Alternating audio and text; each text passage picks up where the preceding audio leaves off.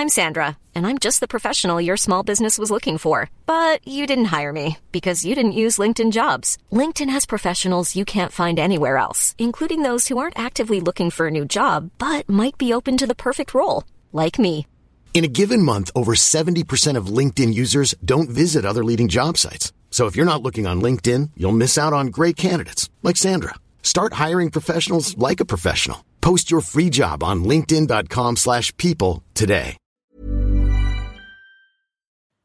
Werbung in der Man Cave. Heute mit was ganz Speziellem für Comic-Fans, denn es gibt eine neue App in Deutschland. Quasi die erste All-You-Can-Read-App auf Deutsch und das ist Swoosh. Und in Swoosh habt ihr quasi hunderte von Comics, ja, über 900 Comic-Titel vereint in einer App und könnt jederzeit darauf zugreifen. Jetzt werdet ihr sagen, was sind es denn für Comics? Na, es sind Comics von unter anderem Panini, ja, also die ganzen Star Wars Sachen, sehr viel von DC, Batman, Superman, Wonder Woman und so weiter und so fort. Game of Thrones, The Witcher, Cyberpunk, Avatar und noch ganz viel andere kleine und große Franchises. Und, und das finde ich halt besonders knusprig, es sind Sachen von Egmont drin. Denn Egmont, das macht, die machen diese ganzen lustigen Taschenbücher, das Mickey Mouse Magazin, Lucky Luke, also ganz viele Sachen aus der Kindheit, die wir auf jeden Fall kennen und damals geliebt haben, gibt's quasi jetzt alle zusammen. Ihr müsst euch nicht mehr diese, ne, ihr kennt das noch von lustigen Taschenbüchern früher, dieses, ich will die ganze Rückenwand haben und dann hat man da tausende von lustigen Taschenbüchern gehabt, damit man irgendwie dieses Rückenmotiv aneinander stellen konnte. Das braucht ihr jetzt zwingend nicht mehr, ja, das braucht ihr nicht mehr in eurem Wohnzimmer mit äh, Ende 30, sondern es reicht im Hosentaschenformat und deswegen kann ich euch Swoosh wirklich sehr, sehr, sehr empfehlen, wenn ihr sagt, ey, ich habe einfach Bock wieder Comics zu lesen auf meinem Tablet, auf meinem, auf meinem Smartphone. Ladet euch die App runter und macht es einfach. Es ist wirklich, äh, spielt einfach. Ich habe selber auf dem Handy und ich finde es wirklich, ich finde wirklich super, weil ich so selten Comics in die Hand nehme, aber das finde ich einfach richtig, richtig nice. Wenn ihr jetzt sagt, ich bin interessiert, dann schaut auf jeden Fall bald rein, denn es gibt jetzt gerade noch ein Angebot, das gilt bis Ende September bei denen auf der Seite. Da kriegt ihr quasi drei Monate zum Preis vom einen, nämlich für 9,99 Euro. Danach kostet es regulär 9,99 Euro. Oder es gibt auch noch ein Jahresabo, das kostet 99,99. Das ist auch ganz nice. Schaut gerne mal vorbei auf swoosh.de slash mancave. Ich find's mega. Ich habe selber auf dem Handy drauf. Hab richtig, richtig Bock drauf, mal wieder ab und zu mal einen kleinen Comic zu lesen. Und hey, äh, vielleicht habt ihr einfach mal wieder Lust, euch in alte Geschichten aus Entenhausen, aus der Kindheit zu begeben. So, das war's auch schon von mir. Jetzt geht's weiter mit der Man Cave. Tschüssi.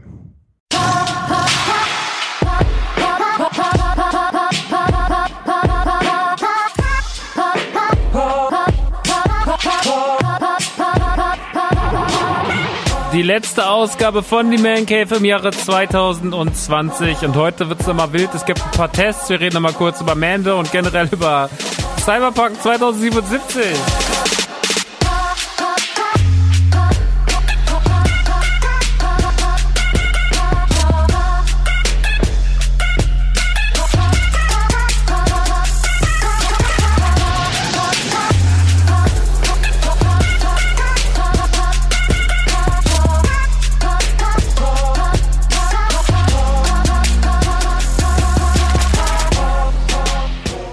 Ja, und damit herzlich willkommen in der letzten Ausgabe von Die Man Cave im Jahre 2020. Es ist Ausgabe 40. Und äh, bevor wir uns in die wohlverdienten Weihnachtsferien begeben, auf allen Podcast-Plattformen und uns erst irgendwann Mitte Januar wiederhören, müssen wir uns natürlich heute noch mal ganz kurz hier hören und auch verabschieden mit dem kleinen Völkchen, denn die letzten Wochen war noch mal ganz schön viel los. Seit der letzten Ausgabe, die neueste Staffel von Mandalorian ging glorreich zu Ende. Man kann es nicht anders sagen als glorreich. Star Wars Fans waren, glaube ich, in den letzten 15, 20 Jahren, vielleicht seit Rückkehr der Jedi-Ritter, nicht mehr so einig glücklich wie äh, die letzten Tage. Ähm, Cyberpunk 2077 hat milde gesagt den größten Supergau der Videospielgeschichte hingelegt als Release und äh, generell ähm, kamen auch noch ein paar andere Sachen raus. Wir haben sogar zwei Spiele im Test, die jetzt äh, auch schon vor ein paar Tagen erschienen sind, nämlich Call of the Sea und Immortals Phoenix Rising. Darüber werde ich heute auch ganz kurz mit euch reden. Aber ähm, ja, ganz kurz, bevor wir zu all diesen Themen kommen, nochmal ganz kurz der Gaming-PC, der ja auch jetzt hier neben mir steht. Ich bin inzwischen fertig. Wir haben jetzt auch schon mal die ersten Streams absolviert. Äh, wir probieren noch gerade so ein bisschen rum. Es ist teilweise ein bisschen mühselig, äh, weil mal hier, mal da was irgendwie nicht passt aber im Großen und Ganzen ähm, ist das alles schon relativ funktionstüchtig Und äh, ich werde mich nie in meinem Leben mit Windows anfreunden, muss ich aber auch nicht. Es ist trotzdem schön, einen zu haben. Ich habe mir schon fleißig Games gekauft, äh, online beziehungsweise digital bei Steam, habe mir schon einiges aus dem Game Pass runtergeladen. Also ich hab, bin gut aufgestellt für die nächsten Wochen und Monate, was äh, was die Gesamtheit dieses, äh, was die Nutzkraft dieses PCs angeht.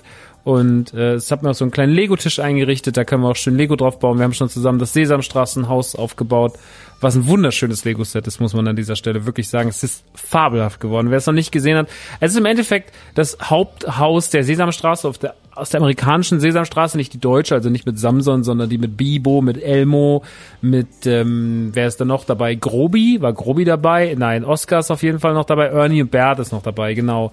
Die fünf. Ernie, Bert, ähm, Oscar, Bibo, Elmo. Elmo, let's go, let's go, Elmo, Elmo. Oder ist sogar doch noch, doch Grobi ist auch noch dabei, ne? Ist es überhaupt Grobi? Doch, Grobi. Nee, das Krümelmonster ist noch dabei. So rum war es. Das Krümelmonster ist noch dabei. Sehr, sehr, sehr, sehr schönes Set. Also wirklich wahnsinnig liebevoll gemacht.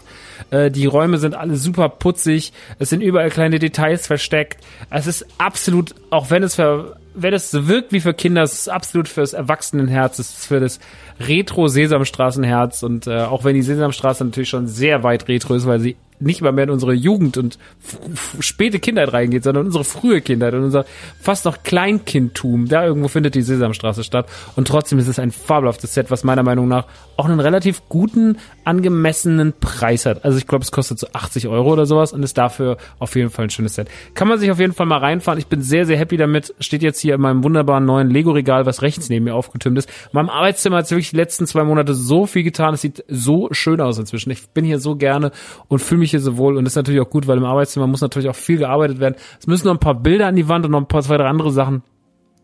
Und dann äh, dann ähm, ist das ganze Ding hier durch und dann äh, können wir auch einfach die nächsten Wochen in aller Hand, in aller Ruhe äh, podcasten. Aber ich sitze an meinem neuen, äh, auf meinem neuen Recaro-Stuhl, den ich mir gekauft habe, vor meinem Mikrofonständer, äh, den ich mir gekauft habe. Ich habe jetzt nicht mehr eine Klopapierrolle sein, ich habe wirklich einen Mikrofonständer und ich bin bereit für 2021 weiterhin noch mehr zu streamen und weiter noch mehr zu podcasten, weil, naja, es ist ja immer noch so, dass Live-Gigs äh, größtenteils wegfallen und ich glaube, das werden wir auch bis zum Sommer äh, äh, leider so hinnehmen müssen. Das ist dann leider äh, unser Schicksal für die nächsten Wochen und Monate und äh, damit müssen wir uns einfach äh, anfreunden und zufrieden geben, weil wir sehen gerade, was draußen los ist. Ich muss es nicht mehr hören und ähm, es ist einfach, ja, ähm, ich, ich muss nicht weiter erzählen, was, was gerade los ist. Ihr kriegt's ja alle mit. Es ist auch irgendwie ein Thema, was so multipräsent ist. Ich kann mich immer nur wiederholen. Ich kann immer nur sagen, passt einfach auf euch auf, passt auf eure Mitmenschen auf. Ich habe jetzt auch zu meiner Schwester gesagt, die eigentlich aus der Schweiz nach Hause kommen wollte, habe ich gesagt, bleibt bitte einfach zu Hause. Ich weiß, es ist blöd und es ist gegen die Tradition und gegen die Gewohnheit, an Heiligabend nicht hier zu sein. Auf der anderen Seite ist es für sie A, ein super krasser Stress, weil sie halt irgendwie aus der Schweiz herkommen muss, muss dann wieder weg, weil sie auch berufstätig ist, sie ist äh, Apothekerin und ich habe gesagt, tu dir das doch nicht an und tu es vor allem nicht Mama an. Du bist die ganze Zeit, du bist da am Bahnhof, du musst da umsteigen. So, meinst du, das ist cool? Meinst du, das ist super? Wenn du mit dem Auto einfach von der Haustür bis zu uns durchfahren würdest, aber das machst du nicht.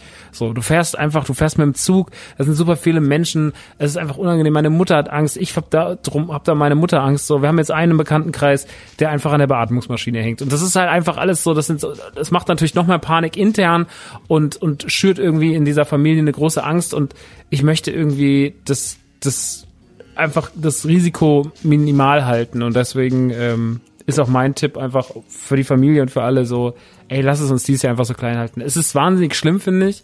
Ich war noch nie so wenig in weihnachtlicher Stimmung wie jetzt. Ich habe gesagt, das jedes Jahr, aber dieses Jahr ist wirklich der, also mehr, weniger Weihnachten als jetzt geht nicht.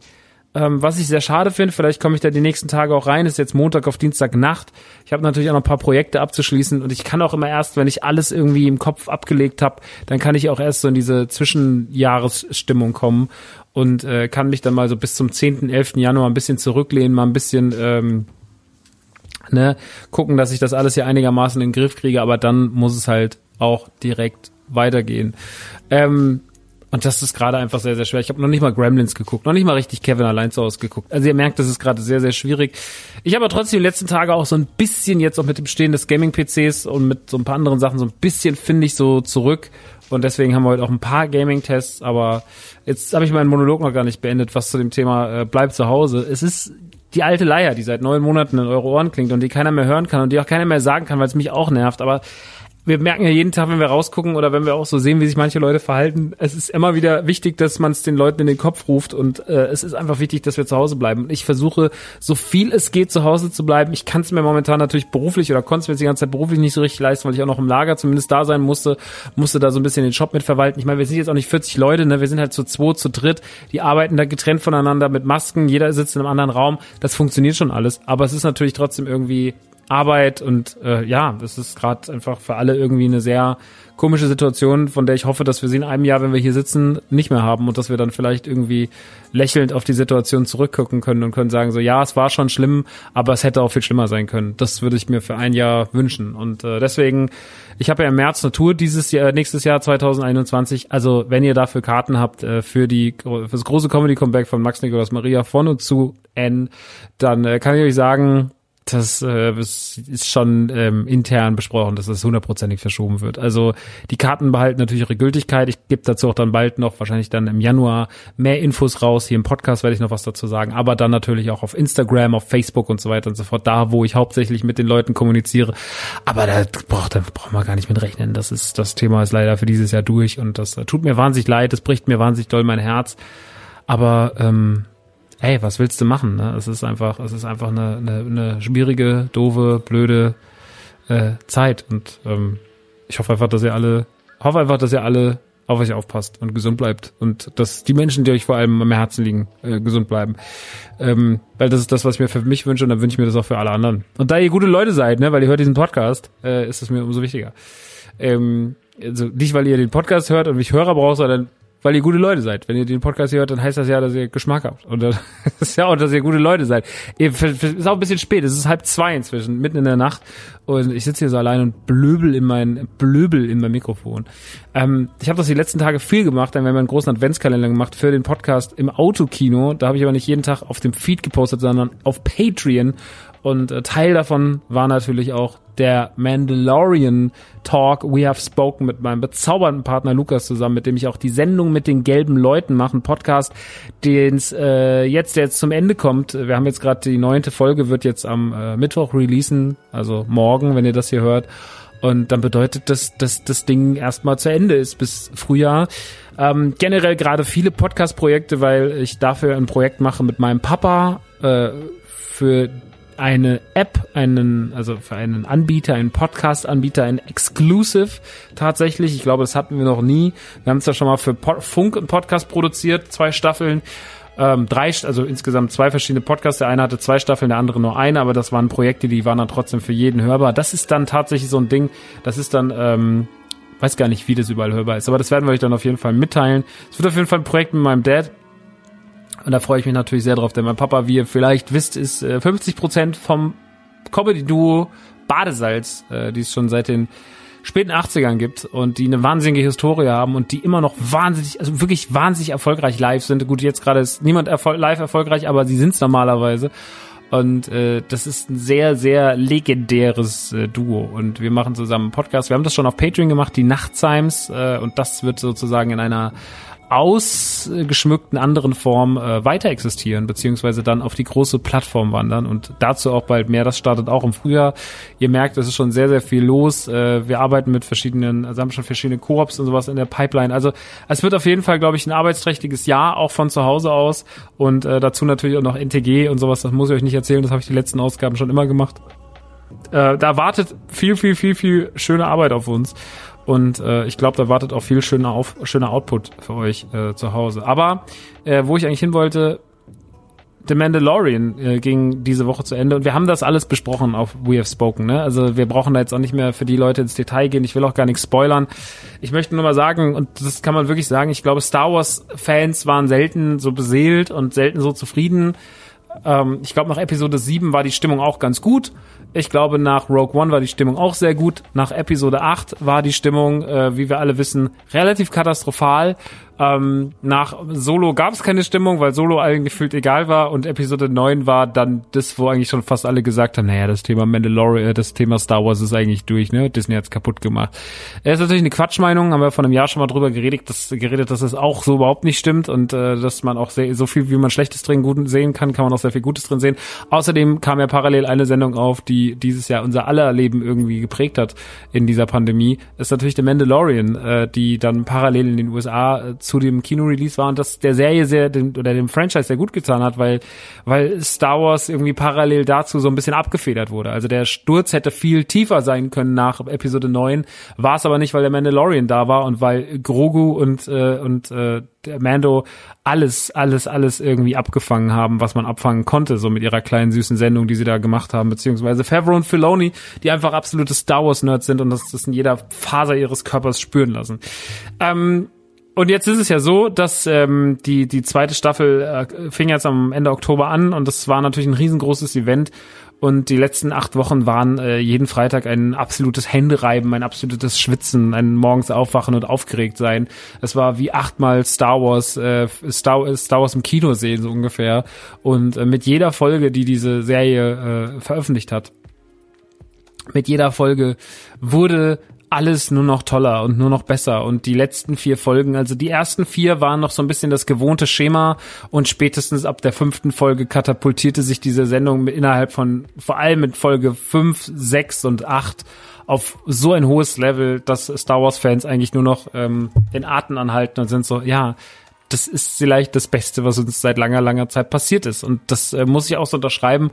Ich glaube, ich habe bei der letzten Folge so sehr geweint, wie ich noch nie bei irgendwas geweint habe im Kino oder so. Ich habe gedacht, wenn ich nur halb so emotional in meinem echten Leben wäre, ne, im privaten, was wäre ich für ein krasser emotionaler Mensch. Aber da, wo ich in den schlimmsten Gesprächen schon da saß und einfach nur keine Miene verzogen habe, sitze ich da und heul einfach wie ein kleines Kind, das das wirklich nichts mehr fassen kann. Ich habe wirklich ich habe, da habe ich gemerkt, wie groß meine emotionale Bindung zu dieser Sendung wirklich ist. Und sie ist auch noch mal größer als sie bei anderen Sendungen ist. Ich glaube, eine andere Sendung, die der ganzen Sache noch nahe kommt, ist Stranger Things. Äh, eine Sendung wie The Boys äh, fällt da nicht so rein, weil, eine, weil Boys dich nicht so emotionalisiert.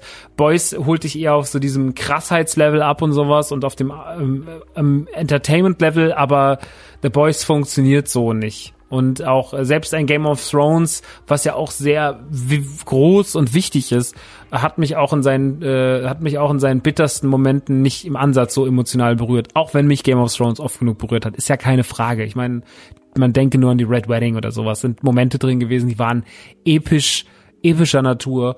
Und das muss ich auch alles appreciaten. Und ich liebe diese Serie, ne, auch wenn man da natürlich in den letzten zwei Staffeln oder vor allem in der letzten Staffel viele Fehler gemacht hat, da muss man sich nicht drüber streiten, das habe ich alles schon ausführlich analysiert, aber ich äh, bin trotzdem der Meinung, dass äh, The Mandalorian für mich das wahrscheinlich emotionalste Fernsehereignis, also die zweite Staffel war für mich das emotionalste Fernsehereignis aller Zeiten und äh, das kriege ich ja nicht mehr raus. Also das werde ich, äh, diesen Moment am Freitag, den werde ich nicht vergessen. Und ich habe die Folge zweimal geguckt am Freitag und es war beim zweiten Mal tatsächlich noch schlimmer. Es war wirklich, äh, es war wirklich noch schlimmer. Ich habe da gedacht, naja, beim ersten Mal ein bisschen übertrieben vielleicht, dann gucke ich die beim zweiten Mal und bin so, fuck, und äh, da muss man wirklich sagen, diesen Bärendienst, den diese Serie momentan leistet, ne, für Disney Plus, also was diese Serie alleine auf seinen Schultern trägt, aber das mit einer Leichtigkeit irgendwie dann doch, das ist schon beeindruckend. So, ich meine, was Filoni und Favreau sich da wirklich für ein Denkmal bauen gerade, das ist wirklich krass, ne? Und das muss ich denen so hoch anrechnen. Und ähm, auch wenn ich natürlich, also ich bin ja keiner von diesen Star Wars Fans, der, äh, der sagt, uh, da war aber auch alles die letzten Jahre sehr schwierig. Ich kann in jedem der Filme und auch im schlechtesten, der schlechteste ist für mich mit Abstand Episode 9 und dann kommt erstmal lange, lange nix und dann kommt äh, vielleicht Episode, dann kommt vielleicht Solo und dann kommt vielleicht Rogue One und dann kommt Episode 8 und dann kommt Episode 7, also oder Episode 7, Episode 8, ich weiß nicht. Aber ne, also Episode 9 ist das schon für mich auf jeden Fall einer der Star Wars Filme, die ich weniger mag, so auf dem Level von Episode 2 ungefähr, äh, der auch jetzt nicht mal Favorit ist oder auch Episode 6. Ich bin ja kein Rückkehr der Jedi Fan. Warum weiß ich gar nicht. Ich kann das nicht so wirklich begründen. Ich krieg den emotional nicht so richtig rein. Ich will den auch gar nicht schlecht reden, aber irgendwie hat er mich nie so gekriegt wie alle anderen Star Wars Filme. Also äh, Empire Strikes Back oder New Hope, die haben mich ganz anders an den Eiern als äh, Return of the Jedi. Ich weiß nicht warum. Aber ähm, ich, äh, ich sehe natürlich dieses ganze drumherum und mich hat das alles abgeholt. Ich fand Episode 7 war ein tolles Kinoerlebnis. Das hat mich unfassbar, unfassbar berührt. Äh, ich habe Rogue One geliebt. Ich habe Episode 8 vergöttert. So, ähm, ich mochte Solo wirklich gern, äh, auch wenn das ein kleiner Film war, der aber viel viel, viel, viel Grundstein gelegt hat eigentlich für die Stimmung und das Setting von Mandalorian. Also ich finde, man sieht ganz viel in Solo, was irgendwie vom Vibe her, also dieses ganze Western-mäßige und sowas, das ist ja alles, was dann im Grunde auch bei Mandalorian so ein bisschen auftaucht. Ne? So man bedient sich da an ähnlichen Zitaten, man geht da einen ähnlichen Weg. Und äh, deswegen ist Mandalorian für mich, ähm, oder Solo für mich eigentlich ein Grundstein für Mandalorian. Weswegen ich den Film schon gar nicht kacke finden kann. Und ich finde auch Alan, Alden, Aaron Reich äh, hat das gut gemacht und das ist alles schön und cool. Und ey, ich äh, bin absolut, ich bin absoluter Fan vom Franchise und hab meine Liebe hat auch keine Federn gelassen, äh, auch wenn ich natürlich über einige Entscheidungen in Episode 9 nicht besonders glücklich war, aber das äh, Sache immer so, man, äh, ich bin die Mutter von Star Wars und ich muss alle meine Kinder lieben, auch die dummen. Äh, so muss ich das immer sehen und deswegen, ich mag auch die dummen Filme. Ich mag auch Episode 2, ich gucke auch Episode 2 echt gern. Ich gucke auch Episode 9. Letztens hat ein Freund von mir gesagt, oder ein Freund von mir, ein Internetkumpel, hat zu mir gesagt, ähm, was diskutieren wir hier eigentlich? Weil er war so, ey, diese Filme, das stimmt halt, ne? Er sagte so, diese Filme spielen doch alle auf so einem hohen Niveau. Also Episode, selbst an Episode 9 ist ja auf so einem unfassbar hohen Level als Film. So, äh, nimm mal das Ganze, also das Technische eh, ne? Das Technische ist, ist Bombe, aber auch so, eigentlich so vom Grundding ist ja in Episode 9 so trotzdem das bestmögliche Blockbuster-Kino so. Und das ist alles nur unter so einem schweren Stern, weil Star Wars ist. Aber über was beschweren wir uns ja eigentlich? Und das muss ich sagen, da muss ich so ein bisschen beipflichten. Ich finde so, wenn man Star Wars betrachtet, dann ist so, ja, das ist schon recht, ne? Das ist so das High-Level-Endprodukt. Und das ist alles so krass ausgecheckt. Und ja, wir regen uns dann alle darüber auf, es war ja eine Frechheit, oder? Wenn wir das mit anderen Sachen vergleichen, die wirklich schlecht sind, mit wirklich schlechten Filmen vergleichen, ne? Das ist überhaupt, nicht, ist überhaupt nicht messbar, wie hoch das Level von so einem Star Wars Film ist und selbst wie das höchste Level dem Star Wars Zuschauer nicht genügt. Also gerade so eine Episode 8 oder 9, was die für eine Häme abbekommen haben, ähm, das ist schon Wahnsinn, wenn man mal betrachtet, was da eigentlich alles hinten dran steht und was das für ein Aufwand, was das für ein Monsterfilme teilweise sind. Ähm, und ich, äh, deswegen, ich liebe die alle, ne? Aber ich sehe natürlich auch die Situation und es ist irgendwie auch leichter, Star Wars-Fan zu sein, wenn man merkt, dass alle ein bisschen besser drauf sind. Und das hat Mandalorian halt gerade geschafft. So, es hat halt diesen Bärendienst geleistet, was Neues zu machen, die alten Fans zu bedienen, das neue Sequel aber nicht doof dastehen zu lassen, niemanden irgendwie bloßzustellen, das alles irgendwie ernst zu nehmen, alles irgendwie miteinander zu verbinden und zu verknüpfen und irgendwie so einen ganz schönen Mittelweg zu schaffen und ja, das, äh, das, das äh, ist eine geile Geschichte und die müssen wir als das sehen, was es ist. Und Star Wars ist gerade, es ist schön, gerade Star Wars-Fan zu sein. Und es ist schön, den Ausblick zu sehen, was da alles die nächsten zehn Jahre auf uns zukommt.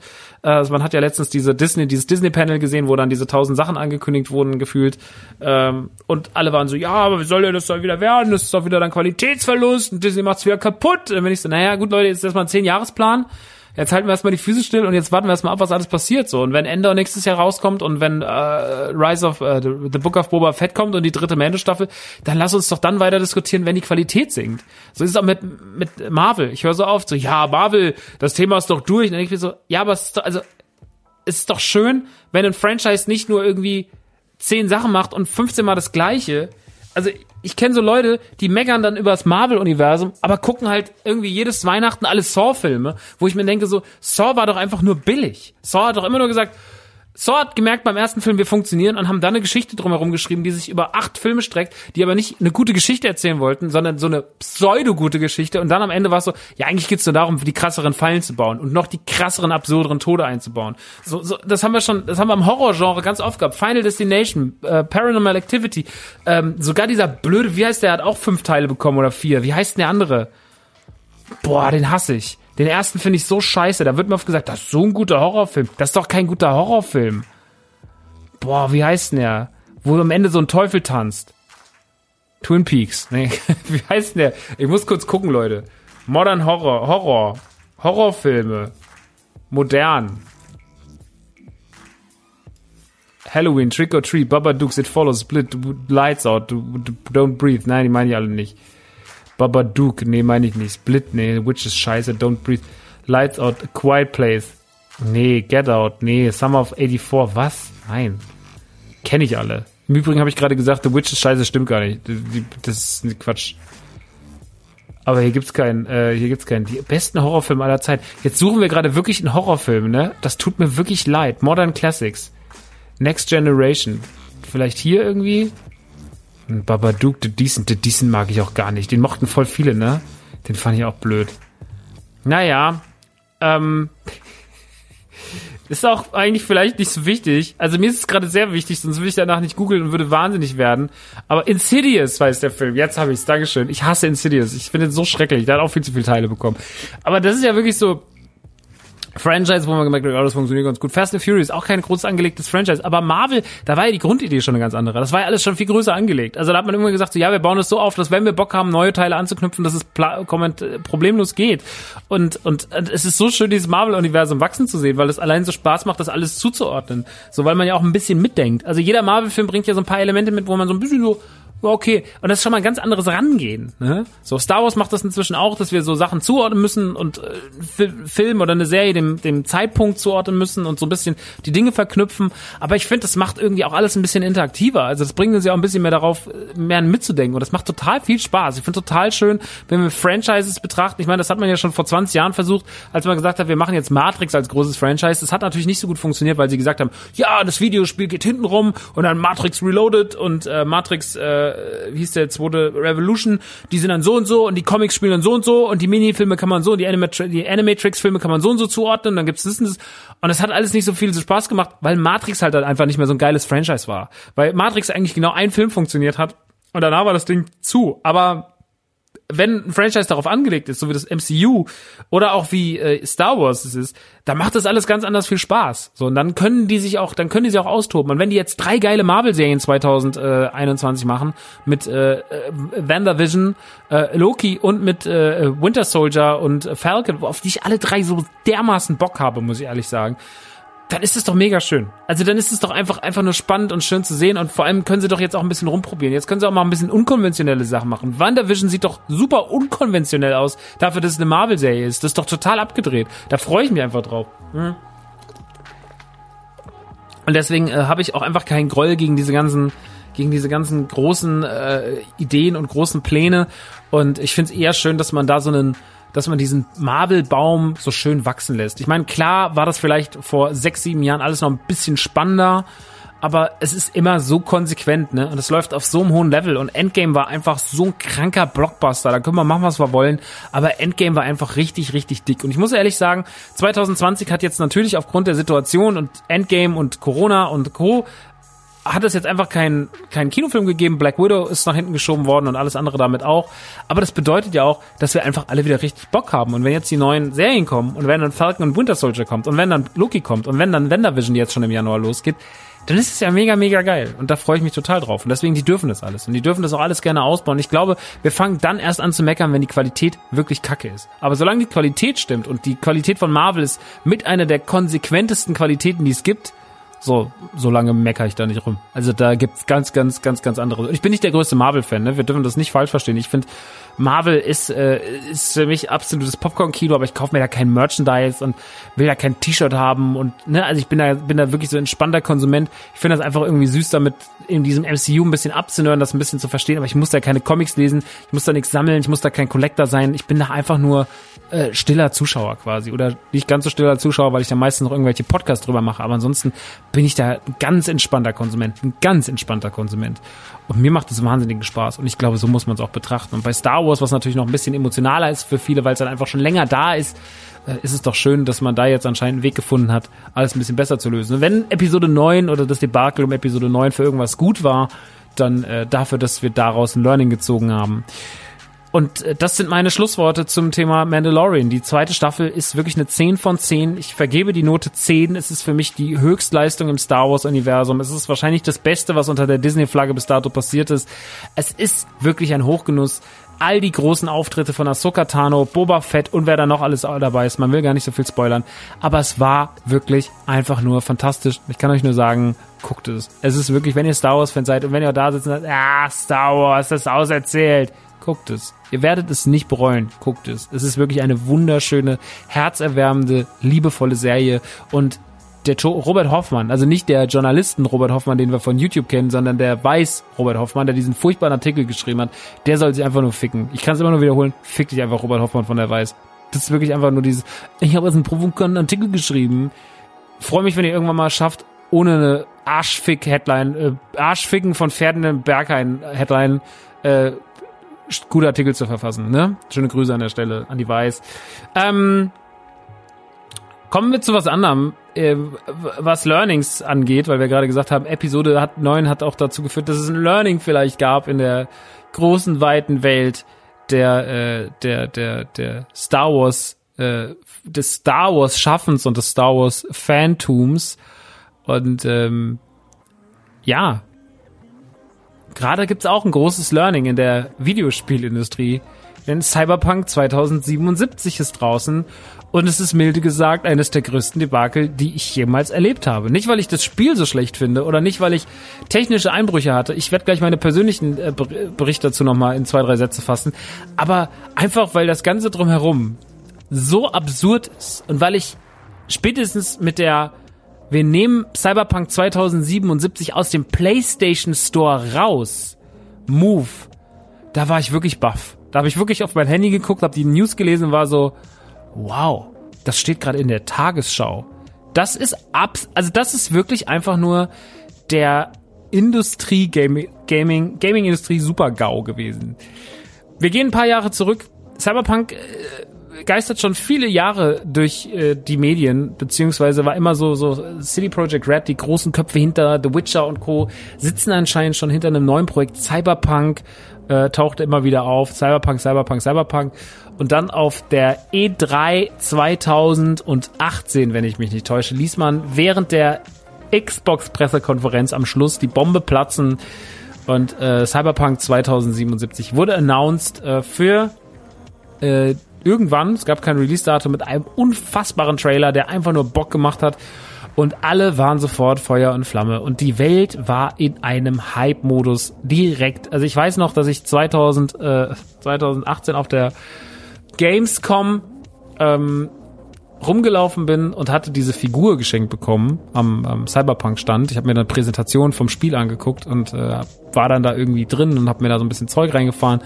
Und dann hat mir mir eine ähm, Figur in die Hand gedrückt. Ich bin über die Gamescom, mir haben Leute 150, 200 Euro geboten für diese Figur. Die waren so, kannst du mir vielleicht, kann ich die Figur kaufen, kann ich die Figur kaufen? Das war Wahnsinn. Das war ein Hype, den man sich überhaupt nicht vorstellen kann. Das war wirklich absurd und äh, dieser Hype ist nie erloschen. Cyberpunk 2077 war vom Sommer 2018 an so ein Hype-Thema und und City Project Red hat auch nicht sich äh, hat da auch sich nicht mit rumbekleckert, weil die halt einfach also die haben wirklich die konnten sich nicht zurückhalten. Die haben einfach mit ganz großer mit ganz großer Flagge sind die rumgelaufen und gesagt, das wird ein Riesending. Die haben sehr sehr früh angefangen Merchandise zu machen, zu produzieren, zu verkaufen.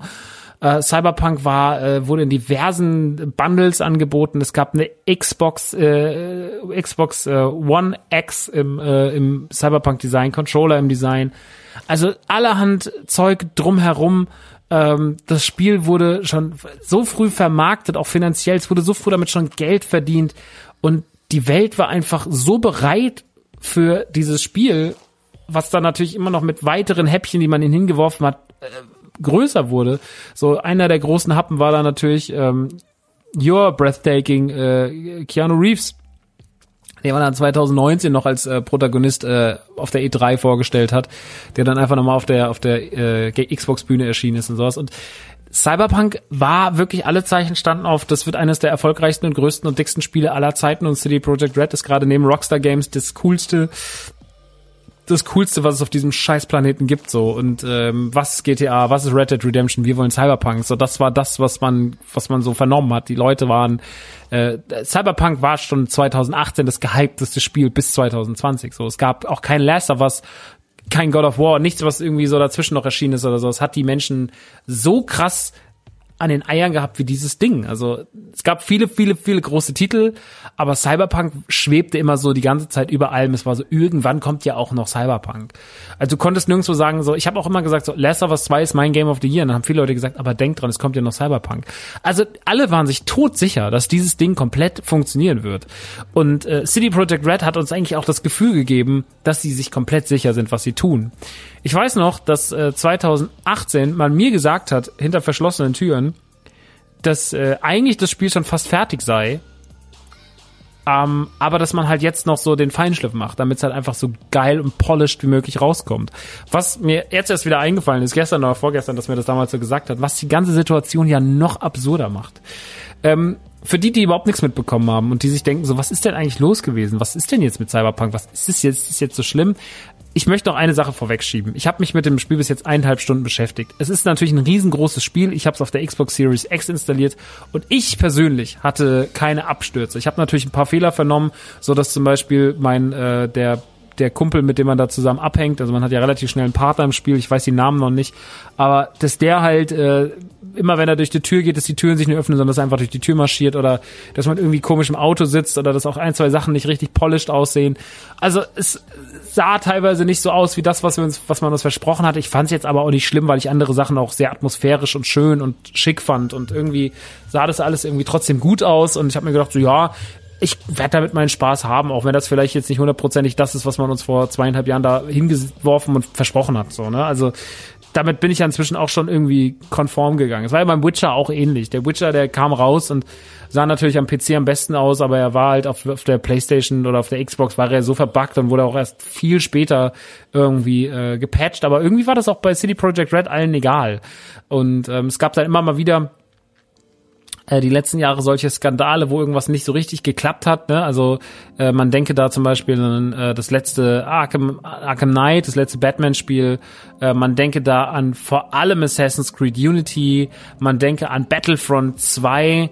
Ähm, das sind jetzt alles Spiele, die unterschiedliche Probleme haben. Battlefront 2 hatte natürlich jetzt kein Grafikproblem, kein technisches Problem, sondern es waren eigentlich eher äh, Ingame-Währungsgeschichten und so, ne? Also viel mit äh, Pay-to-Win und so und wie man da sich verhalten hat.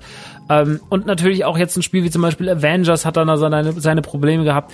Und überall tauchen mal so Titel auf, die so Probleme haben. Ja, und andere Titel tauchen auf und haben überhaupt keine Probleme. So, Last of Us 2 hatte keine Probleme, meines Wissens nach. Ich habe davon nichts mitbekommen. Last of Us 2 hatte das Problem, dass Leute die Story nicht, die Story umschreiben wollten. Das war ein Problem bei Last of Us 2. Das müsst ihr euch im Übrigen mal reinziehen. Das ist so Hanebüchen, dass Leute sagen, mir hat die Story nicht gefallen, ich möchte eine andere Story haben. Das ist so, das zeigt einfach, wie geistig abwesend diese komplette Generation ist, dass ihr da sitzt und sagt, ihr wollt irgendwas anders schreiben. Das hätte es einfach früher nicht gegeben. Es tut mir leid, aber das ist so dumm. Also da muss man mal ein halbes Jahr später nochmal sagen, dass ihr wirklich da gesessen habt, ne, ihr kleinen Hater im Internet und habt dann so reingetippt, ihr wollt die andere Story haben. Das ist, das ist das Absurdeste. So, ihr schreibt nicht die Bücher, ihr habt die Geschichte zu lesen und wenn euch die Geschichte gefällt, gefällt ihr euch und wenn ihr euch nicht gefällt, dann gefällt ihr euch nicht, dann könnt ihr auch sagen, ja, fand ich nicht so doll, aber ihr könnt nicht dann verlangen, ich will das umschreiben, ich will das so haben, wie das funktioniert. Ihr habt komplett den Bezug zur Realität verloren, den kompletten Bezug zu Künstlern. Ihr habt vergessen, dass Videospiele Kunst sind, bei denen ihr zu machen habt, was der Künstler will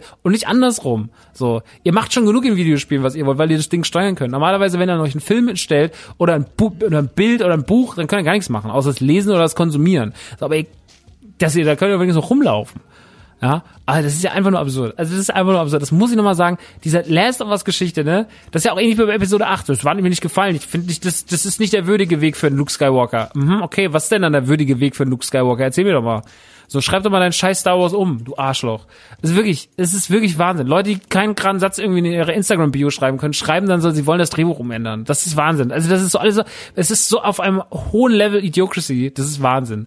Und äh, also das war alles schon, das ist alles absurd. Ne? Also diese ganzen Dinge, die die letzten Monate passiert sind oder die letzten Jahre passiert sind, das ist absurd. Aber ich sag mal, ein technisches Problem, wie zum Beispiel bei Assassin's Creed Unity, da kann ich die Wut ein bisschen nachvollziehen, weil ich beschwere mich in dem Moment nicht über das Kunstwerk, sondern darüber, dass das Kunstwerk für mich nicht ganz zugänglich ist, weil ich ja sozusagen äh, Defizite drin habe. Und äh, weil es halt einfach mich in der Stimmung trübt oder auch in meiner Atmosphäre, wenn ich das Spiel spielen will und ich guck drauf und auf einmal fliegt irgendwie von der einen Figur fliegen die Zähne und der Kopf weg, weil einfach das Modell auf einmal auseinandergleitet, dann ist das natürlich auch total scheiße, scheiße fürs Spiel und scheiße für den Spieler und dann ist es einfach nicht cool und das Spiel tut sich damit selber keinen Gefallen, weil, naja, es, ne, ihr wollt es ja genießen. So, und es ist ja gut. Assassin's Creed Unity war ja kein de facto schlechtes Spiel. Es war jetzt auch kein bomben mega krasses Spiel, aber es war ein okayes Spiel. Und ihr wollt dann einfach einen polishten, geilen Titel haben. Und wenn das natürlich nicht so ist, ähm, und wenn dadurch irgendwie ein gutes Spiel einfach schlechter wird, dann ist es ärgerlich. Dann kann ich das komplett nachvollziehen. Und ähm, ja, das ist bei Cyberpunk im Endeffekt passiert. Cyberpunk funktioniert auf den Konsolen und vor allem auf der PlayStation, weder auf der PlayStation 5 noch auf der PlayStation 4 brauchen wir gar nicht von reden.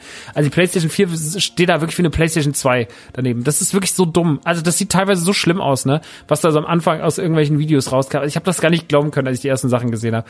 Es ist wirklich, wirklich, wirklich ähm, eine Katastrophe. Und das ist natürlich für, da wurde dann mit falschen Erwartungen gespielt. Und ähm, die Erwartungen waren so falsch und wurden so falsch gestreut, dass äh, City Project Red in kürzester Zeit bei einer riesengroßen Spielgemeinschaft ihr Vertrauen verloren hat. Und äh, dass das Video überladen ist mit Compilations, was alles im Spiel falsch gelaufen ist. Wo wirklich die, die absurdesten Dinge passieren. Und ähm, sowas ist sehr schade, weil Cyberpunk 2077 ist de facto ja ein sehr, sehr, sehr, sehr, sehr gutes Spiel. Mit einer tollen Welt, mit tollen Charakteren, mit tollen Dialogen, ähm, mit eigentlich einer tollen Atmosphäre, die dich aber als Spieler ständig wieder, die dir ständig entgleitet, weil du drauf guckst und es einfach irgendwas macht, was es nicht machen soll.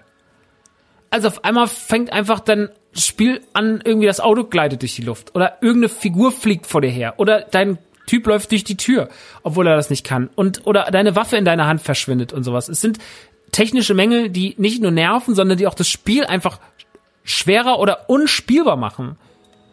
Also eine Freundin hat mir von Dingen erzählt, die haben das Spiel für sie unspielbar gemacht. Und dann sitzt sie da und sagt so, naja, dann brauche ich es nicht zocken. Dann macht das für mich keinen Sinn. Dann ist das Spiel für mich Quatsch gerade. Und das ist ein Debakel. Ich habe mich lange gefragt, bin ich auf der Seite von City Project Red oder auf der Seite von den Konsumenten, weil ich oft auch die Konsumentenmeinung für schwierig halte. Und mit schwierig meine ich dumm. Ich finde manchmal, manchmal hat ein Konsument eine dumme Meinung zu Dingen. Siehe Last of Us 2. Ist einfach eine dumme Meinung gewesen.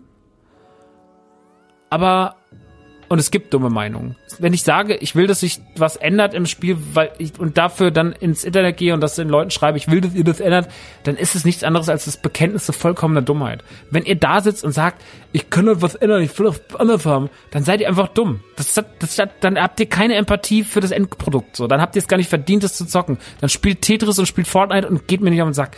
Aber das ist ja im Falle von Cyberpunk nicht so. Cyberpunk wird ja zu Recht kritisiert, weil Cyberpunk uns jahrelang jetzt was versprochen hat, was nicht halten konnte. Und wenn man dann noch überlegt, dass auch noch dann, also über diese ganzen Crunch Times und sowas reden wir jetzt gar nicht an dieser Stelle, dass halt die Entwickler natürlich die letzten Monate auf Hochtouren unter schlechten Bedingungen gearbeitet haben, ja, einfach damit das Ding fertig wird. Und dann ist es ja noch deprimierender zu sehen, nachdem man das Ding jetzt zweimal verschoben hat und es, es kommt raus und es ist einfach Kacke. Dafür haben sich Leute Urlaub genommen. Für dieses Spiel haben sich zig Leute zweimal, dreimal Urlaub genommen. Es wird immer wieder verschoben, immer wieder verschoben. Dann kommt's raus, dann sitzen die Leute und sagen so, jetzt endlich. Und dann funktioniert's nicht. Dann bricht es auf der PlayStation 5 ständig auseinander. Dann bricht es auf der Xbox Series X auch auseinander. Es sieht einzig und allein auf dem PC gut aus, richtig gut aus, aber es bricht auch da, es bröckelt auch da an allen Ecken und Enden das ist nicht gut. Das tut mir wahnsinnig leid. Und mir tut es, ich will da gar nicht mit dem Finger auf City Project Red zeigen, weil ich mir denke so, mir tut es einfach für alle Seiten leid. Ich finde das, das, ich habe keine Wut auf das Spiel und hab keine Wut auf City Project Red, aber ich gucke so drauf, also jetzt nicht auf das Problem an sich, über Crunch Times ist eine andere Geschichte. Ne? Das, wie gesagt, das klammern wir heute ja aus. Aber so auf, ich, ich habe keine Wut darauf, aber mir tut das einfach leid. Und ich frage mich halt, weil ich relativ nüchtern bin bei Cyberpunk, weil das mir noch nicht so richtig, ist mir noch nicht so ein richtiges Herzthema.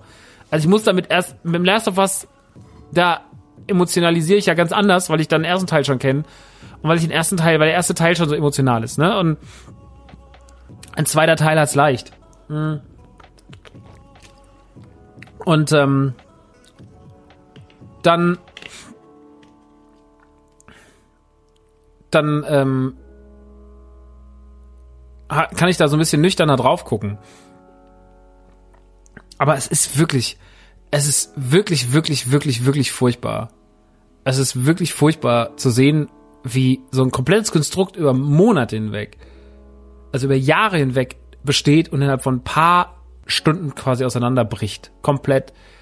Und ein Spiel aus dem Marktplatz zu nehmen bei PlayStation, das ist schon Hardcore. Das muss man schon sagen. Das ist nach das ist für jedes Spiel hart, aber das ist für ein Spiel mit Cyberpunk, mit der Vorgeschichte, mit dem, was drumherum passiert ist, mit der riesigen Ankündigung, ist das wirklich nichts anderes als den Super-GAU.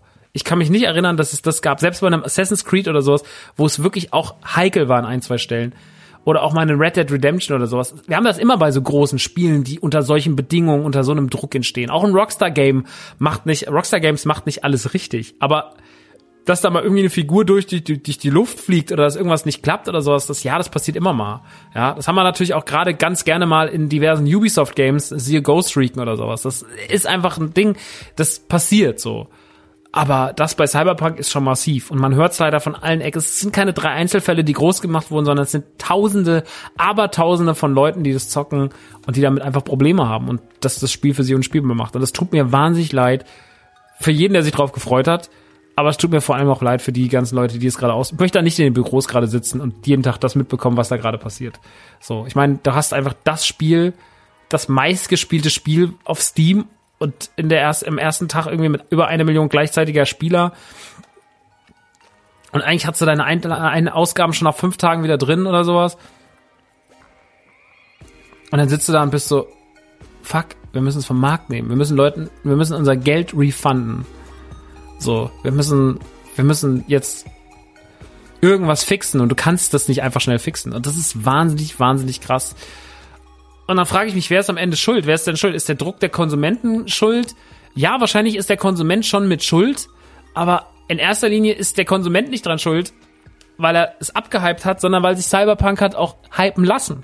Cyberpunk hat sich von Anfang an auf so ein hohes Podest gestellt und wollte das coolste Videospiel sein, was jemals gemacht wurde. Das hast du so krass gespürt. Alles sollte daran ein bisschen edgy, ein bisschen erwachsener, ein bisschen krasser sein. So. Und das haben sie uns einfach die ganze Zeit spüren lassen. Und sie haben sich selber so ab, wenn du, du machst nicht Merchandise in Hülle und Fülle über ein Jahr vorm Release, wenn du nicht denkst, dass du das krasseste Spiel der Welt bist. So, dann machst du das nicht. Weil das macht kein anderer. So also das ist einfach absurd gewesen, wie groß die Merch-Maschinerie da schon war und wie weit die schon vorgreifen war. Also selbst wenn das, das Merchandise kam ja schon Ende 2019 und das Spiel war frühestens fürs Frühjahr 2020 angekündigt. Wurde dann natürlich nochmal verschoben, aber es ist, also es ist absurd. Es ist absurd, was dahinter für eine riesengroße Marketingstrategie stand, um dann im Endeffekt so auf die Schnauze zu fallen und so halbgar daherzukommen trotz Verschiebungen, trotz der langen Dauer. Das ist nicht gut. Und das, da muss man auch sagen, dann war das einfach ein Fehler von City Project Red. Und dann hätten sie einfach sagen müssen, wir scheißen auf Weihnachtsgeschäft, wir bringen es nicht raus. So. Und das hätte man tun müssen. Und das ähm, finde ich sehr schade. So, ja, ähm, dass man diesen Weg gegangen ist, dass es so rausgekommen ist, dass jetzt der Shitstorm so groß ist. Ich gucke da drauf und möchte mich an diesem Shitstorm nicht beteiligen. Ich möchte aber auch niemanden in Schutz nehmen, weil ich mir denke, das haben wahrscheinlich schon, haben sie schon sehr, sehr verdient. Und ich hoffe einfach, dass es so ausgebadet wird, dass nicht Leute noch mehr arbeiten müssen und alles noch kranker da zerläuft und zerfällt, sondern dass man einen Weg findet, der für die Menschen dort arbeiten human ist, einigermaßen. Ähm, weil dafür waren sie auch harsch in der Kritik. Ähm, aber dass es natürlich auch für die Leute besser läuft, die da, also dass es für die Firma besser läuft und dass die Leute nicht jetzt auf lange Sicht ihr Vertrauen in City Project Red verlieren. Ähm, das wäre wünschenswert, aber wer weiß das schon, ob das passiert. Das werden, wird man die nächsten Monate sehen.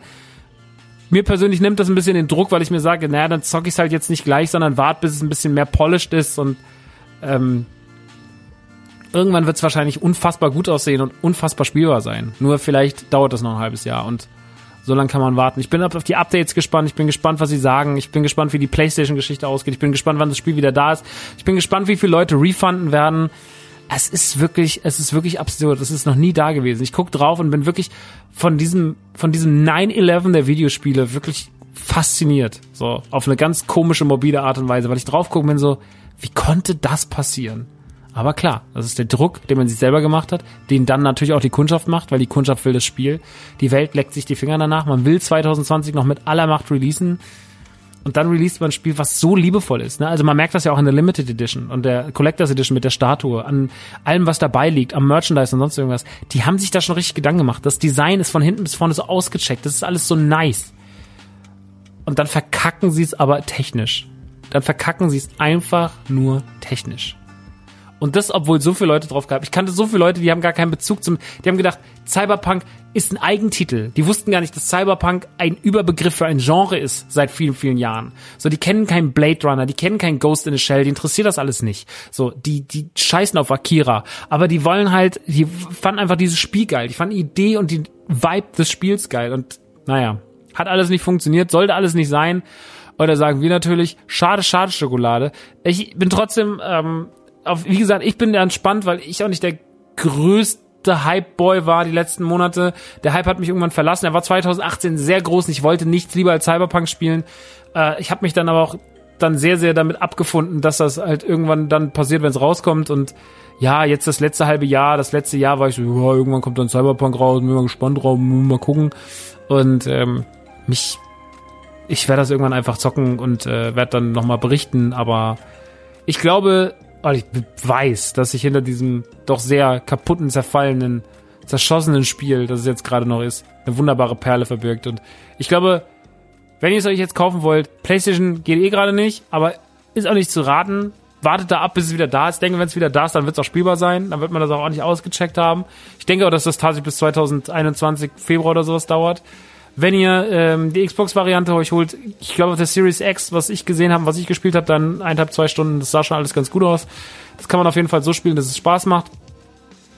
Äh, aber auch da wartet man vielleicht sogar lieber auf die finale Version für die X, äh, die auch noch kommt. Oder äh, ihr holt euch einfach, wenn ihr einen geilen PC habt, die PC-Variante. Dann fahrt ihr wahrscheinlich aktuell von allen Varianten am besten.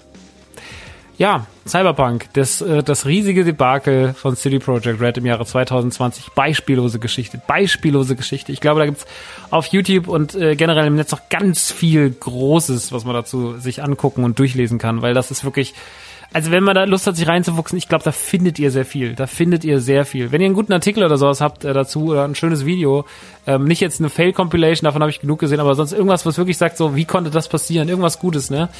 Zeigt's mir, schickt's mir. Ich gucke mir sehr, sehr gerne an. Äh, auf Instagram, Rockstar, R-O-C-K-S-T-A-H oder natürlich die Man Cave. Ähm, ja, da gerne mal vorbeischauen. Interessiert mich auf jeden Fall sehr. Nun kommen wir noch zu zwei Tests, passend zum Schluss des Liedes. Und zwar zwei kleine Spiele. Ein, äh, was, ein, eins ein bisschen größer, eins ein bisschen kleiner. Ähm, nämlich Immortal Phoenix Rising von Ubisoft und Call of the Sea äh, ein Spiel von Out of the Blue Games, äh, die damit quasi, wenn ich es richtig gesehen habe, ihr Debüt feiern. Und ähm, Bevor wir gleich zum großen Titel kommen, nämlich Immortal Phoenix Rising, würde ich ganz kurz äh, zu, zu nochmal zum, ähm, zum, äh, zum, zum, zum, zu Call of the Sea kommen. Call of the Sea ist im Game Pass enthalten. Ich habe es jetzt auf dem PC, ich habe so ein bisschen meinen PC damit eingeweiht äh, und äh, habe aber auch habe aber auch es auf der auf der Xbox mal angefangen. Und äh, Call of the Season Spiel, das äh, 1930 spielt. Und zwar seid ihr eine Dame, die ähm, ihren Mann sucht und äh, fährt dann mit einem fährt dann mit einem Boot auf eine Insel, wo ihr Mann als verschollen gilt, ihr Harry. Und ähm, sie will ihn unbedingt finden. Und das Ankommen auf dieser Insel ist sehr mystisch. Sie hat auch immer wieder so Träume, so Visionen. Und äh, sie kommt dann da an und ähm, man sieht auch auf dem, auf dem Schiff noch am Anfang, bevor sie irgendwie aussteigt, man spielt das First Person, man sieht, dass sie so Flecken an der Hand hat, die irgendwie sehr, sehen nach einer schweren Krankheit aus und nicht so richtig schön.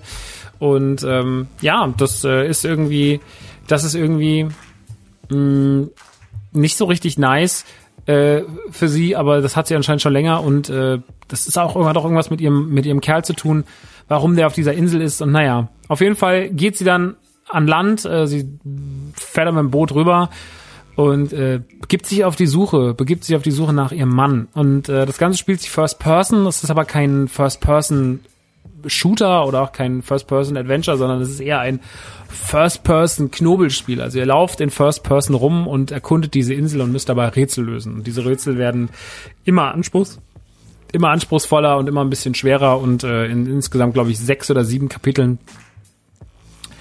äh, erforscht ihr diese Insel und geht dieser Geschichte, dem Verschwinden eures Mannes nach und auch eurer eigenen Geschichte, die da immer tiefgründiger wird. Und die Rätsel werden immer schwerer und es wird immer kniffliger und teilweise ist es schon so, dass man sagt so, okay, Moment mal, das muss ich jetzt mal verstehen. Ich mag solche Spiele sehr, sehr, sehr, sehr gern. Es erinnert mich manchmal ein bisschen an The Witness, allerdings nicht auf dem Hardcore-Level von The Witness, weil The Witness war schon wirklich eines der schwersten, asozialsten Videospiele, die ich jemals in meinem Leben, was Knobeleien angeht, eingelegt habe. Und äh, da war schon, da war schon oft, da war schon oft die Grenze erreicht in meinem Gehirn, wo ich mir dachte, nee, das ist jetzt einfach was, das kapiere ich nicht mehr, das kann ich nicht verarbeiten. So Dr. Kawashimas Gehirnjogging, das kriegen wir hin, aber das hier gerade ist mir einfach, das mir persönlich zu viel gerade. Und ähm, ja, deswegen ähm, finde ich Call of the Sea ein bisschen angenehmer zu zocken. Ich mag die Atmosphäre total in diesem, in dieser, auf dieser Insel mitten im Pazifik.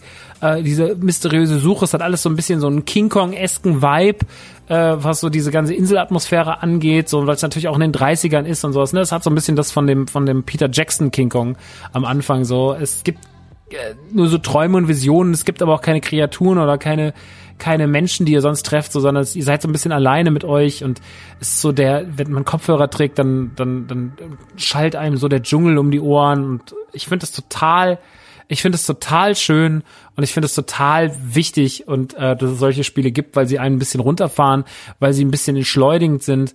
Ähm, sie haben so ein bisschen das bisschen die gleiche Faszination wie bei einem Point-and-Click-Spiel, nur mit mehr Anspruch. Oder na gut, das stimmt auch nicht, weil Point-and-Click-Spiele auch wahnsinnig wahnsinniges Gehirnjogging sein können. Ich meine, äh, man siehe jetzt wie zuletzt das Durchspielen von zum Beispiel ähm, äh, Day of the Tentacle oder auch Grim Fandango, was wir gerade noch im Stream spielen, fast extrem schwer teilweise Das muss man schon mal sagen. Grim Fandango ist teilweise schon ganz schön puh. Aber ähm, ey, ich mag das alles sehr, sehr, sehr, sehr gern. Ich finde Call of the Seas absolut schön geworden. Es macht absolut Spaß. Es ist eine schöne Knobelei. Es ist nicht so lang. Man hat das Ganze wahrscheinlich so nach fünf, sechs, sieben Stunden durch. Ähm, aber das macht nichts. Es sieht schön aus. Es hat so einen sehr einfachen 3D-Look, so wie man das schon oft gesehen hat. Bisschen auch an The Witness erinnernd. Sehr farbenfroh, sehr schön, aber halt nichts Aufwendiges. Also man bräuchte jetzt nicht zwingend dazu seine Xbox Series X oder seine PlayStation 5. Ähm, das ist jetzt nicht notwendig. Das Ganze ist enthalten im Game Pass sogar. Also das heißt, wenn ihr einen Game Pass habt für Xbox sowie PC, ist es mit drin. Und äh, ich find's echt sehr sweet. Ich mag das sehr gern und kann euch das an dieser Stelle, wenn ihr ein bisschen was ruhigeres wollt, mit ein bisschen Atmosphäre, aber mit Knobeleien zwischendrin und einer süßen Geschichte, die auch ins Mysteriöse abdriftet, kann ich euch Call of the Sea wirklich ans Herz legen. Das macht sehr viel Spaß und macht auch sehr viel richtig und das ist für zwischendurch ein wunderbares kleines Spiel. Und damit kommen wir auch zum letzten Titel, nämlich Immortals Phoenix Rising. Ähm, was mal irgendwann den Titel getragen hat, Gods, and Monsters äh, vor einiger Zeit, als es angekündigt wurde. Ich glaube, es wurde angekündigt 2019. Auf der E3 müsste es angekündigt worden sein. Und von dem Zeitpunkt an war nicht so richtig klar, was das eigentlich ist. Und dieses Jahr im Sommer gab es dann die Auflösung. Und äh, jetzt ist es da und das ist äh, ein Ubisoft-Spiel. Und man war erstmal so, ach, ein Ubisoft-Spiel. Hm, muss es sein? Und äh, weil Leute haben sich ein bisschen satt gesehen an Ubisoft. Ubisoft hat so ein bisschen Ubisoft hat nicht den schlechtesten Ruf, aber nicht den besten. Ne? Ubisoft hat sich irgendwann einfach, ja, die machen halt so Open-World-Dinger und ein paar von denen sind ein bisschen geiler, ein paar von denen sind ein bisschen schlechter und Assassin's Creed ist halt eine Bank. Und äh, ja, die haben auch geile Indie-Games mal gemacht, die machen sie aber nicht mehr, das trauen sich nicht mehr. Und Rayman Legends und sowas, ja, geil alles, aber machen sie ja nicht mehr. Und ah, Assassin's Creed war die Reihe, die dann irgendwann geil war und dann war sie irgendwann scheiße und dann war sie wieder geil und ja, es ist äh, Ubisofts Weg ist unergründlich. Also ich äh, habe auch so ein sehr zwiegespaltenes Verhältnis zu Ubisoft, weil ich auf der einen Seite Titel von denen echt geil finde und ein paar Titel von denen finde ich echt so super egal und fand jetzt auch Watch Dogs Legion alles andere als irgendwie elegant, aber gut das äh, ist jetzt gehört hier an dieser Stelle nicht hin. Immortal Phoenix Rising habe ich mir deswegen auch erstmal nur so, oh, ja, das sieht irgendwie so ein bisschen generisch aus. Das sieht so aus wie ein bisschen abgefahreneres äh, Assassin's Creed Odyssey. Ja, okay, ich verstehe. Das ist jetzt alles noch ein bisschen mehr so mit noch mehr äh, griechische Mythologie und ja, okay, alles cool, ja super. Und ich habe mich überhaupt nicht damit beschäftigt. Ich habe das einfach ignoriert. Ich habe einfach nur gedacht, wenn es kommt, gucke ich mir das vielleicht irgendwann mal an. Und ähm, dann hat eine Freundin von mir hat mir das sehr, sehr, sehr, oder hat das generell auf ihrem Instagram auch sehr, sehr, sehr ähm, energisch empfohlen. Sie hat gesagt, das ist wirklich ein gutes Spiel. Ich habe damit die letzten Tage sehr viel Spaß gehabt. Und dann habe ich mir gedacht, vielleicht ist es das. Und dann hat sie auch gesagt, so, ja, es ist so ein bisschen, es ist schon so ein bisschen Breath of the Wild mäßig. Da war ich so, Breath of the Wild mäßig, das, die Info treibt mich von dem Spiel weg, zieht mich aber auch gleichzeitig an. Was halte ich davon? Was halte ich davon, dass sie sagt, es ist ein bisschen wie Breath of the Wild? Dann habe ich gedacht, naja gut, ich gucke mir das an. Weil es wurde mir dann zugeschickt, ich, ich gucke mir das jetzt einfach an, weil, weil was soll denn schon passieren? Und ähm, ich habe relativ schnell verstanden, was sie meinte, was Breath of the Wild mäßig daran ist, denn dieses Spiel hat tatsächlich eine sehr, sehr ähnliche Struktur in ganz vielen Hinsichten wie Breath of the Wild. Ihr seid halt eine Figur, die sich, die erstellt ihr.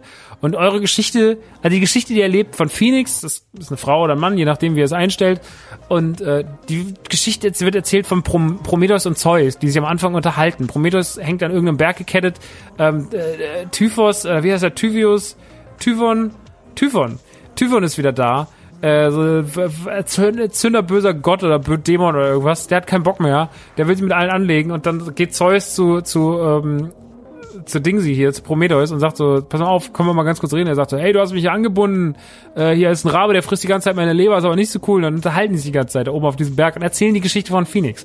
Und wie die beiden die Geschichte erzählen, das ist sehr, sehr, sehr, sehr witzig. Auch in der deutschen Synchro, sehr, sehr lustig, sehr, sehr gut umgesetzt. Äh, hat viele gute Gags, ist ein bisschen wahllos, ein bisschen drüber und äh, verleiht dem Spiel von der ersten Sekunde an so ein bisschen so einen ironischen Charme. Ähm, was natürlich auch, sage ich mal, schon mal was ist, was Breath of the Wild ja nicht hat, weil Breath of the Wild oder Zelda-Spiele generell sind ja schon sehr episch und sehr, ne, sehr viel Pathos und ernst und groß und das hat Immortal Phoenix Rising natürlich auch, aber es ist trotzdem auch so ein bisschen alles unter so einer humoristischen Flagge. Und ähm, wenn ihr dann reingeht und die Welt das erste Mal seht und so das alles ein bisschen erkundet, dann ähm, merkt ihr, so wie das Spiel funktioniert und wie ihr Landschaften erkundet und dass ihr reiten könnt und dass da überall diese kleinen Tempel sind, wo ihr reingehen könnt und darin müsst ihr Aufgaben lösen, um dann für euch weitere äh, Features zu bekommen und euch besser immer zu weiter zu verbessern und äh, dann habt ihr so einen Ausgangspunkt, ihr müsst Dinge erklimmen und dann sozusagen die Karte weiter freizuschalten. Das kommt euch alles, wenn ihr Breath of the Wild gespielt habt, unfassbar bekannt vor. Also ihr guckt da wirklich drauf und seid so, na, es ist halt einfach Breath of the Wild geklaut. Und das kann natürlich der Zelda Hardcore-Fan ganz, ganz schlimm finden und ganz, ganz schrecklich sagen, nee, das ist einfach nicht cool. Man kann aber auch mal einfach äh, den Stock aus dem Arsch ziehen und sagen, na ja, Leute, es macht ja Breath of the Wild nicht schlechter. Aber es ist doch ganz schön, dass es ein Spiel gibt, das ein bisschen so ähnlich funktioniert und was eine ähnliche Atmosphäre hat und was einfach schön aussieht und wo man mal durchreiten kann. Irgendwo man einfach mal guckt, wie gut es aussieht und ein paar Rätsel löst, ein paar sehr, sehr viele Quests löst und Rätsel löst und keine Ahnung. Ist doch auch ganz schön. Und deswegen muss ich sagen, mir macht Immortals Phoenix Rising extrem viel Spaß, weil es für mich so eine grundauf entspannte Nummer ist. Also ich bin überhaupt, ich guck drauf und bin so, ah ja, ist halt das, ne? Ist doch alles nice. Und das ist die Atmosphäre, die das Spiel für mich hat. Es ist für mich einfach ein entspanntes Ding, weil es absolut ungefährlich ist. Es ist absolut ungefährlich für Breath of the Wild, weil Breath of the Wild ist eher auf so einem hohen Thron, wer soll da rankommen? So, machen wir uns nichts vor. Breath of the Wild ist, ist eine Granate. So, das ist eines der besten Spiele der letzten zehn Jahre. So, da braucht Immortal Phoenix Rising, das ist eine Kopie von einem der besten Spiele aller Zeit. Das ist doch schon mal, das ist doch schon mal eine Grundvoraussetzung, dass es scheißegal ist. Und deswegen, da muss man so drangehen. Immortals Phoenix Rising ist scheißegal, aber dafür, dass es scheißegal ist, macht's richtig viel Spaß.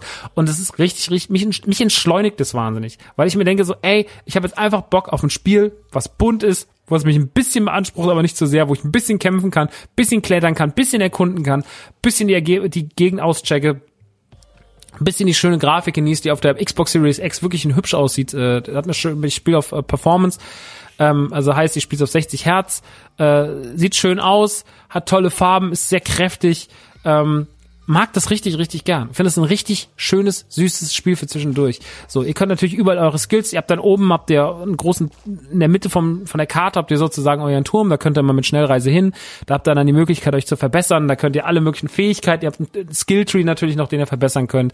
Ihr habt äh, natürlich Stärke, Leistung, also ihr habt verbraucht immer für Aktionen eine gewisse Stärke, ob ihr fliegt, ob ihr rennt, oder, ne, also wie das halt so ist, habt ihr schon tausendmal in Spielen erlebt. Und dafür geht natürlich Stärke drauf und äh, diese Leisten könnt ihr vergrößern, ihr könnt eure Lebensanzahl Anzeigen vergrößern. Ihr könnt einfach eure Skills verbessern und äh, könnt den Skilltree mal weiter, weiter ausbauen.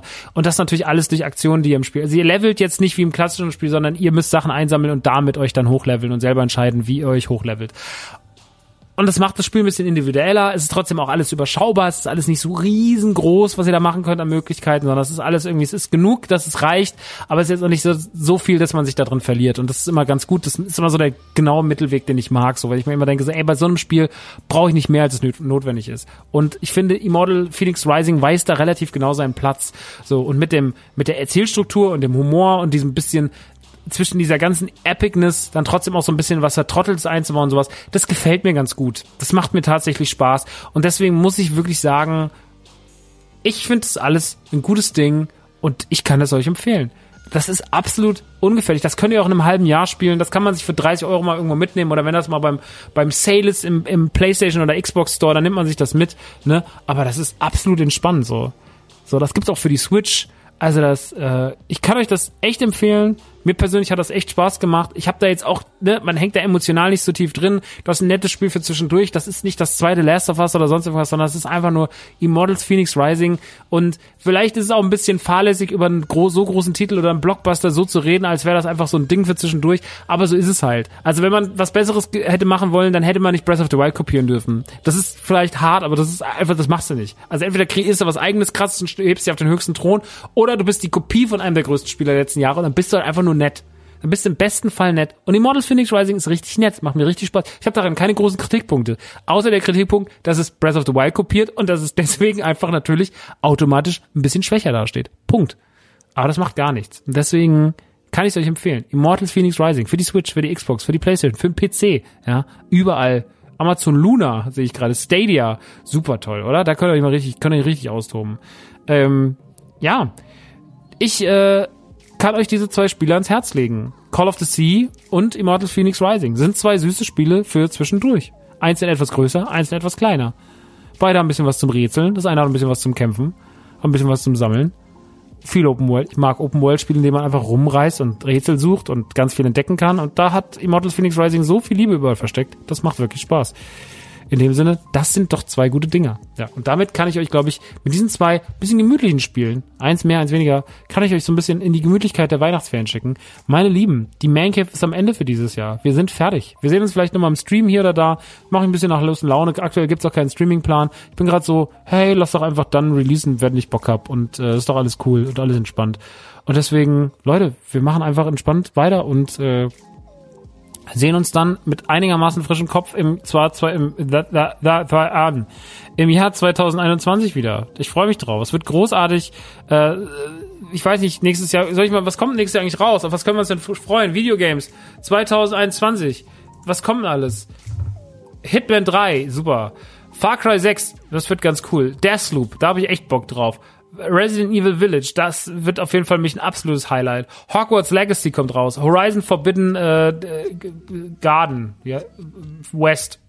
Äh, Vampire, The Masquerade, äh, Bloodlines 2, ähm, Gotham Knights, äh, Little Nightmares. Ähm, ich lese jetzt das vor, was hier bei, bei Google mir angezeigt wird. The Lord of the Rings Gollum, habe ich nie von gehört. Psychonauts 2, ähm, Balan Wonderworld, äh, Shadow Warrior 3 steht da drin. Das ist doch schon draußen, oder? Nee, ist noch nicht draußen. Nee, ist noch nicht draußen, sorry. No More Heroes 3. Also, ja, ist schon Axiom Verge 2 komische Liste. Wieder eine komische Liste. Aber ey, Ratchet Clank zum Beispiel kommt ja auch noch raus. Also allein auf der Playstation kommen ja schon allerhand tolle Titel raus. Ich bin gespannt, mit was uns Nintendo überraschen wird. Ich bin relativ sicher, dass wir nächstes Jahr was Neues zu Zelda hören werden, wenn äh, Zelda Geburtstag feiert. Ich bin mir relativ sicher, dass da was kommen wird, weil Zelda wird ja nächstes Jahr auch 30. Ähm, also ich glaube, da werden viele, viele gute Sachen auf uns zukommen. Ich sehe da viele gute Spiele, ich sehe da viele gute Streams und ich sehe da vor allem für viele eine gute Zeit und äh, das ist das Wichtigste. Ja, und dafür machen wir den ganzen Scheiß hier, deswegen gucken wir schöne Sachen, deswegen gucken wir schöne, spielen wir schöne Spiele, deswegen lesen wir schöne Bücher. Ich jetzt nicht. Dafür hören wir schöne Podcasts, produzieren wir schöne Podcasts, damit es alles irgendwie Spaß macht. Am Ende geht es einfach nur um Spaß. Äh, nicht mehr, nicht weniger. Und Spaß ist eine gute Sache. Deswegen nächstes Jahr auch wieder trotz äh, weitergehender Pandemie viel Spaß garantiert. Ich bin sehr, sehr gespannt aufs nächste Jahr. Ich freue mich drauf. Ich hoffe für uns alle auf eine gute Zeit. Ähm, ich hoffe, dass ihr alle gesund bleibt. Ich hoffe, dass ihr gut durch die Feiertage kommt, dass ihr gut auf eure Familie aufpasst. Macht nichts, was nicht notwendig ist. Ähm, seid lieb zueinander. Ja, die Leute sind eh schon gestresst. Man muss sich nicht anschreien. Schreibt anderen Leuten im Internet was Nettes. Schreibt auch mir was Nettes. Schreibt anderen Leuten, die es in Arbeit ihr mögt, was Nettes. Ja, einfach mal eine nette Nachricht. Ihr sucht euch jetzt mal irgendjemand in eurem Handy raus, wo ihr sagt so, der, der könnte mal gelobt werden. Ja, dem schreibe ich jetzt mal was Nettes. Ich glaube, das ist einfach ganz gut. Ab und zu tut es mal ganz gut. Man muss nicht über sich beschweren und sagen, ja, ich höre euch ja schon seit vielen Jahren, aber ich wollte mal sagen, ich finde es scheiße, dass Max immer in seinem Podcast Wasser trinkt, sondern man kann auch einfach mal, einfach mal zwischendurch ein bisschen Liebe da lassen. Und das ist immer ganz gut. Das tut gut. Das tut tatsächlich gut, das zu lesen. Ja, ähm, dementsprechend äh, einfach gerne mal machen. Einfach mal ein bisschen Liebe da lassen, Leute. Ey, es war mir ein Fest. Es war dieses Jahr mit vielen schönen Podcasts, mit vielen schönen Streams. Die Man Cave sagt vielen Dank. Ich sage vielen Dank für ein wunderbares Jahr, ein sehr konsequentes Jahr. Wir haben fleißig Output gehabt, wir haben fleißig gestreamt und äh, das trotz all der anderen Dinge zu tun sind. Äh, war mir, es war mir ein Fest und ey, habt einfach schöne Weihnachten, kommt gut ins neue Jahr. Ich freue mich auf nächstes Jahr und ähm, lasst uns so schön weitermachen, wie es dieses Jahr geendet hat. In dem Sinne, passt auf euch auf und frohe Weihnachten, ihr süßen Mäuse. Ciao sie.